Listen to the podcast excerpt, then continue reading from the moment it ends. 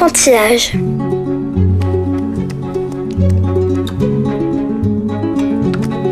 Ma poupée va manger des poissons bien salés. Alors, Gruffalo, Dit la petite souris. tu as vu? Tout le monde a peur de moi.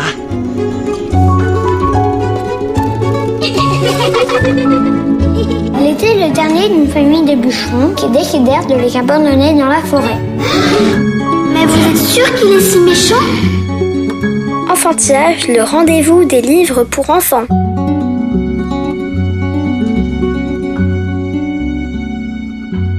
La romancière Isabelle Pandazopoulos écrit sur l'adolescence. Dans Demandez-leur la lune, publié chez Gallimard Jeunesse, cette ancienne enseignante donne la parole aux décrocheurs scolaires, ces jeunes qui quittent l'école sans diplôme ni projet. Son roman social contemporain s'ancre sur les terres des Gilets jaunes, où l'on peut être chômeur de père en fils. Contre sa hiérarchie, une jeune prof y décide d'inscrire ses réprouvés de l'institution scolaire à un concours d'éloquence.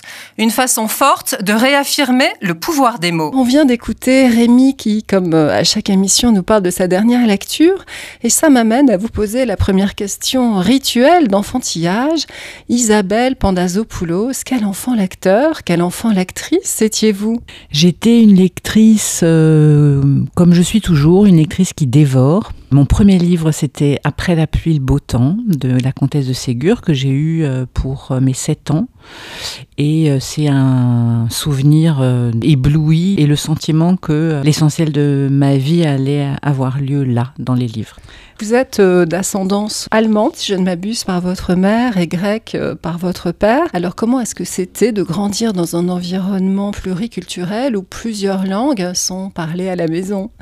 C'était très compliqué, très compliqué parce que la langue commune de mes parents était donc le français, que l'histoire elle est d'autant plus complexe que du côté de mon père, mon grand-père était grec de Turquie donc parlait essentiellement le turc, donc il y avait quelque chose d'à la fois très riche au niveau de la langue et en même temps euh, de compliqué au niveau des religions puisque mon père était orthodoxe et ma mère est protestante et que du coup pour euh, ne pas fâcher les familles on m'a baptisé deux fois en imaginant que j'allais choisir ce qui serait ma religion à l'âge adulte. Partout dans votre œuvre, euh, il y a des personnages qui lisent, qui écrivent. J'ai vu quelque part une jeune fille qui écrit Maman, tu es vivante puisque je t'écris. Une autre qui s'interroge. Peut-être que le dessin de chaque lettre fait quand même un bord à tout ce qui m'angoisse, comme si j'allais le laisser ici, dans ce cahier. Il y en a une autre encore qui compare les mots qu'elle lit dans les livres à ceux que son ami répète au moment de la prière et qui la tranquillise parce qu'il l'emmène ailleurs, dans un coin d'elle-même où elle est à l'abri. Alors, est-ce que vous, jeune lectrice, vous avez pris conscience euh, très tôt de la puissance des mots? C'est bizarre d'entendre euh, ce fil-là euh, qui court à travers mes livres à ce point-là, et dans lesquels je me reconnais, en tout cas quelque chose de très intime que je raconte là, qui est effectivement le sentiment d'être dans un rapport à soi, à l'intimité, à ces émotions qui sont à la fois les siennes révélées à travers celles des autres, que je continue d'explorer et à travers mes propres écrits, et à travers la lecture que je continue d'avoir euh, comme un autre monde. L'école euh, est au cœur de votre dernier roman. J'aurais envie de vous demander, euh, après vous avoir demandé quelle lectrice vous étiez, quelle écolière vous étiez, puisque l'une de vos héroïnes écrit ou dit que l'école est un endroit merveilleux pour éviter de penser. Alors, est-ce que à l'époque vous faisiez vôtre ce paradoxe? Absolument pas. Moi, j'ai été euh, sauvée par l'école. J'ai adoré apprendre. J'ai adoré l'école. Et c'est aussi pour cette raison-là que j'en ai fait mon métier pendant très longtemps. C'est aussi ce que je décris dans Demander dans la Lune. Après, moi, en tant que prof, en tant qu'adulte, j'ai pu euh, constater à quel point le saucissonnage des heures, qui fait que d'une heure à l'autre, ou 50 minutes, ou 45 minutes de cours, on passe d'un endroit à l'autre, où on a à peine le temps de s'installer, qu'on doit déjà être ailleurs, euh, c'est une manière d'empêcher euh, la pensée de se déployer, qui, comme chacun sait, a besoin de temps. Alors, ça existe plus à l'école euh, élémentaire, mais à partir du collège, il y a quelque chose d'extrêmement, je trouve, anxiogène. Votre dernier roman, Demandez-leur la Lune, parle des décrocheurs. Alors, on dit qu'ils sont environ 160 000 en France. Et alors, j'ai trouvé leur froide définition administrative. Un élève sortant sans diplôme ni qualification de l'enseignement secondaire, sans non plus être inscrit l'année suivante dans une formation générale ou professionnelle. Alors je vois qu'on distingue les drop-out qui sont inscrits sur la liste de l'école mais qui sont absentéistes et puis les drop-in ou décrochés de l'intérieur qui sont présents parce qu'obligés d'être à l'école mais qui sont désengagés. Alors est-ce qu'en tant qu'enseignante vous avez rencontré ce type euh, d'élèves? Et qu'est-ce qui en tant que romancière vous a donné envie de vous saisir de ce sujet? Oui, j'en ai rencontré quand j'ai travaillé en atelier relais. C'est un dispositif qui est fait pour prendre en charge des élèves qui sont dans un moment où ils commencent à être absentéistes et euh, où on leur propose d'apprendre autrement. Et aussi, on leur propose un projet pour euh, être un peu renarcissisé parce que échouer à l'école, c'est quelque chose de très attaquant pour l'estime de soi. J'ai pu voir dans ces euh, endroits-là où il y avait peu d'élèves se constituer des groupes, alors parfois cataclysmiques, mais parfois extraordinaires, avec des âges différents, des problématiques totalement différentes, et j'ai vu le bien que ça leur faisait de se découvrir les uns les autres et de pouvoir s'appuyer euh, les uns sur les autres pour apprendre et grandir, et puis s'appuyer sur le projet et la créativité euh, qui leur a été proposée. Le roman s'ouvre euh, sur une commission au rectorat autour de la jeune Lilou. Le passage en seconde lui est refusé. Sa mère désespérée va jusqu'à ressortir ses bulletins de maternelle pour infléchir ce qui est décrit comme un tribunal des condamnés d'avance. Il faut avoir été enseignant ou délégué pour avoir euh, assisté à euh, ces sentences, hein, la brutalité parfois de ces mots qui sont prononcés chaque année en conseil de classe et qui vont sceller le destin à minima scolaire de ces enfants. Est-ce que vous pouvez euh, nous dire, à votre avis, ce que ça représente effectivement pour une famille, pour un enfant, d'être ce qu'on appelle orienté? C'est l'échec de qui? J'ai voulu le raconter du point de vue de l'adolescente de la façon dont ses parents, euh, comment ils pouvaient percevoir l'institution, ce que l'institution ne mesure pas forcément toujours, c'est-à-dire d'arriver dans un endroit où il y a 15 personnes qui sont là et qui vous assènent une vérité sur vous-même, sur l'enfant, sur l'éducation, et où euh, c'est connu, hein, où les appels pour un redoublement, euh, on sait que très peu d'élèves euh, passent finalement. Et du coup, c'est une violence. Alors, c'est un échec quand l'élève ne comprend pas ce qui lui arrive, n'est pas d'accord, quand quelque chose en amont n'a pas été euh, préparé, parce que orienté dans un lycée professionnel, ça peut être une très bonne nouvelle, hein, parce que j'ai aussi travaillé en tant que formatrice dans des lycées professionnels, et ici passe des choses absolument formidables, avec des profs hyper engagés et beaucoup plus adaptés à la difficulté scolaire que euh, la majorité des enseignants en général qui vont pas être contents de m'entendre. dans plusieurs de vos romans, vous évoquez la tempête sociale qui gronde. Alors bien sûr dans Trois filles en colère, hein, qui se passe avant et pendant mai 68, mais aussi dans La décision, qui est plus contemporain, euh, qui résonne de façon très très actuelle, puisque les jeunes sont dans la rue pour le bac, pour la justice sociale, pour les retraites. Mais alors dans Demandez-leur la lune, vous mettez en scène des jeunes dont on a la sensation qu'ils sont englués dans de tels profils euh, psychosociaux euh, tellement compliqués qu'ils n'accèdent même pas à un engagement euh, politique, comme si c'était un peu les enfants des Gilets jaunes. On a eu le prix Goncourt 2018, leurs enfants après eux, hein, de Nicolas Mathieu, qui parlait de ces territoires désertés de la République après la désindustrialisation. Et vous, vous peignez aujourd'hui un coin déserté où plus personne ne veut vivre, à l'écart de tout, des routes et du reste, où l'on est au chômage de père en fils. Du côté des taiseux où euh, nous confie donc le personnage principal Lilou, on sent le poids qu'il pèse, on sent le poids qu'il pèse les mots et le pouvoir qu'ils ont. Ils t'engagent tout entier, ils te montrent tel que tu es, d'où tu viens et à qui tu ressembles. Et elle, elle se sent envahie par un silence qui fait un gouffre entre soi et le monde. Alors, d'après vous, qui êtes donc une femme de mots, hein, en tant qu'enseignante, bien sûr, en tant qu'auteur, quelle douleur est-ce que ces mots provoquent quand ils manquent? C'est lié à un milieu social là, mais c'est, je pense, le cas pour euh, chacun d'entre nous.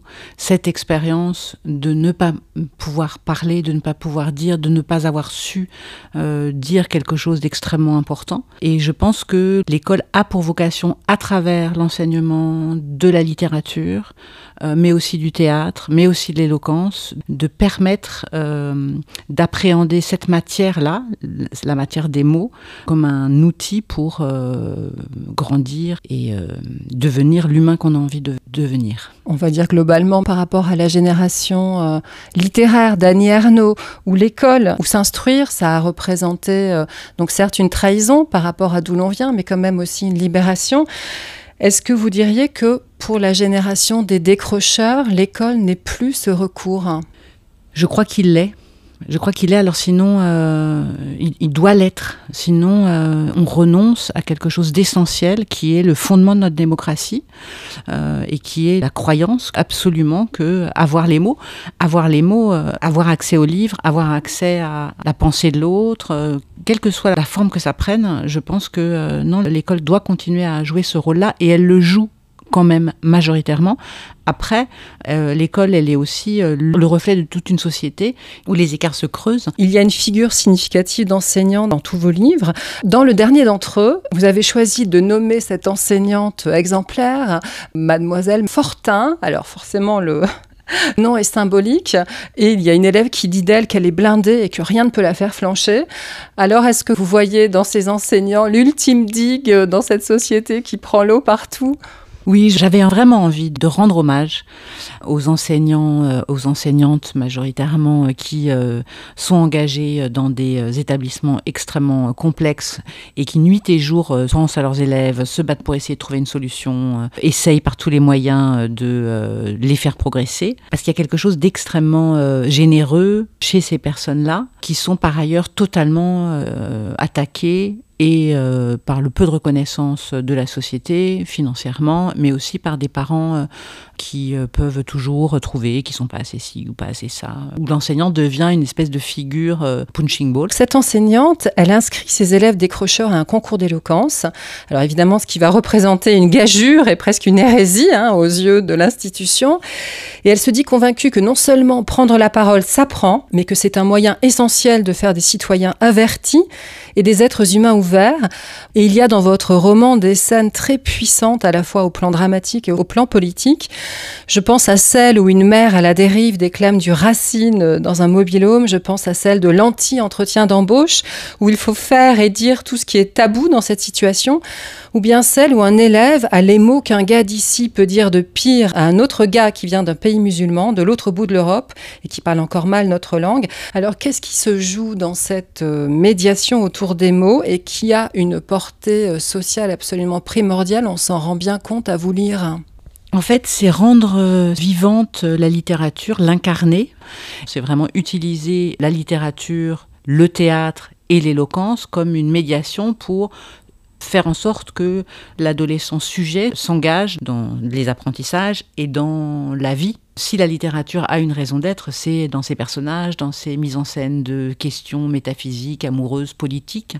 Et je trouvais que c'était une euh, mise en abîme par rapport au livre qui était intéressante à construire. Est-ce que ce débat d'idées est possible même euh, avec des jeunes qui seraient tentés par euh, le fait de se radicaliser? Je ne veux pas dévoiler évidemment ce qui se passe, même si on le devine quand même assez vite. Il y a un personnage dont l'absence est très présente dans Demandez-leur la lune et dont la sœur se demande mais quel mot est-ce qu'on a bien pu euh, lui dire pour euh, le décider à partir? Est-ce que là c'est la limite de votre exercice ou est-ce que vous euh, continuez, vous considérez que la culture, malgré tout, l'enseignement, l'éducation peut lutter contre ça? Oui, oui, je le crois absolument. Après, euh, il se trouve que j'ai enseigné à une époque euh, du côté de Belleville, près d'une mosquée, euh, là où il y avait un imam très radicalisé qui recrutait autour du collège, et où j'ai vu un de mes élèves dire le Coran en cours, enfin voilà, d'être vraiment embarqué. Et ce n'était plus possible. J'ai vu le mur s'ériger entre son monde et le nôtre, et c'était très très douloureux. Et ça ne se fait pas seul pour le coup. Je crois vraiment que ça doit se construire avec les associations qui sont autour, avec les profs, avec euh, avec, la police, il y a besoin de la police, avec des psychologues, parce qu'il y a eu cet élève-là, mais il y en a eu plein d'autres. Je, me souviens que euh, quand il y a eu les attentats, euh, la première chose qu'on se disait entre nous les enseignants, c'est ouf, c'était pas un de mes élèves. Il y a une de mes collègues qui a eu un des Koulibaly. C'est trop triste. Quelle défaite quelle défaite. Pour en revenir au, plan de l'écriture, vous aimez mêler les narrations, inclure des documents authentiques, des photos. Par exemple, euh, dans Trois filles en colère, on voit la liste officielle des victimes du mur de Berlin, on voit des articles de presse. Dans La décision, c'est très impressionnant, il y a le compte-rendu d'intervention du SAMU. Et donc cette intertextualité est très forte. Alors pourquoi est-ce qu'en tant que romancière, vous avez envie de vous coltiner avec ce réel dans ce qu'il a de plus concret et de l'inclure dans votre fiction? fiction dans chacun de mes romans, j'ai remarqué la réalité, enfin le, monde est vu toujours de plusieurs points de vue. C'est une manière euh, très importante pour moi de montrer le monde, de le raconter, euh, toujours en essayant d'imaginer ce qui se passe dans la tête de l'autre. La réalité est vue toujours de plusieurs points de vue pour moi, c'est essentiel. C'est une manière de raconter euh, la démocratie aussi. Et du coup, le réel, il est là aussi comme ce que Barthes appelait l'effet de réel. Puisque j'écris, je crois, des romans sociaux, je trouve que la force du document vient euh, donner de la perspective à la fiction. Vous citez dans Demandez-leur la lune la fameuse phrase de l'amant de Duras Très vite, dans ma vie, il a été trop tard. Et votre enseignante, elle insiste sur l'importance de ce qu'on fait de ses rêves ou juste comment on les traite. Alors est-ce que euh, si euh, tous vos héros sont des adolescents, c'est parce qu'il y a ce moment de basculement euh, inhérent à cet âge de la vie? Oui, je trouve que l'adolescence est un âge prodigieusement romanesque, qui est un âge de métamorphose et donc de questionnement brûlant. Tous les adolescents se posent la question de leurs origines, de leur avenir, de la question de la vie et de la mort, de comment on fait l'amour la première fois, comment on dit qu'on est amoureux, toutes ces premières fois qui sont tellement importantes euh, essentiel, vital. Et, du coup, c'est vraiment la matière même du roman d'apprentissage, l'adolescence. L'adolescence, c'est malheureusement euh, l'âge euh, auquel les lecteurs se détournent des livres. Comment faire pour que ces merveilleux personnages de romans que sont les adolescents demeurent des lecteurs? Je crois qu'il faut que les adultes, les passeurs, lisent des romans et les transmettent que les passeurs soient convaincus que euh, la littérature adolescente est une vraie littérature et que elle permet la rencontre des mots, des histoires euh, et euh, d'un certain type de plaisir de lire. Je ne dis pas qu'il faut ne pas lire Balzac ou ne pas lire Racine, mais c'est un autre plaisir, le plaisir de la lecture d'un roman social contemporain. Plusieurs fois, les adolescents me disent il me ressemble et c'est quand même l'identification la première source de désir de lire des histoires. Et trop souvent, les enseignants, mais surtout les inspecteurs, ne lisent absolument pas de littérature et euh, ne savent pas la transmettre. Parce qu'en fait, moi j'ai eu devant moi hein, des tas d'adolescents qui euh, n'aimaient pas lire, et il y a une telle profusion de livres qu'il y a toujours un livre pour quelqu'un. Ça, je suis absolument convaincue de ça. Retrouvez l'interview intégrale d'Isabelle Pandazopoulos sur le site d'Enfantillage. Enfantillage.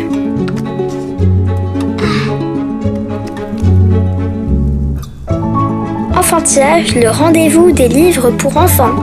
Merci de nous avoir écoutés, bonne lecture et à la prochaine fois.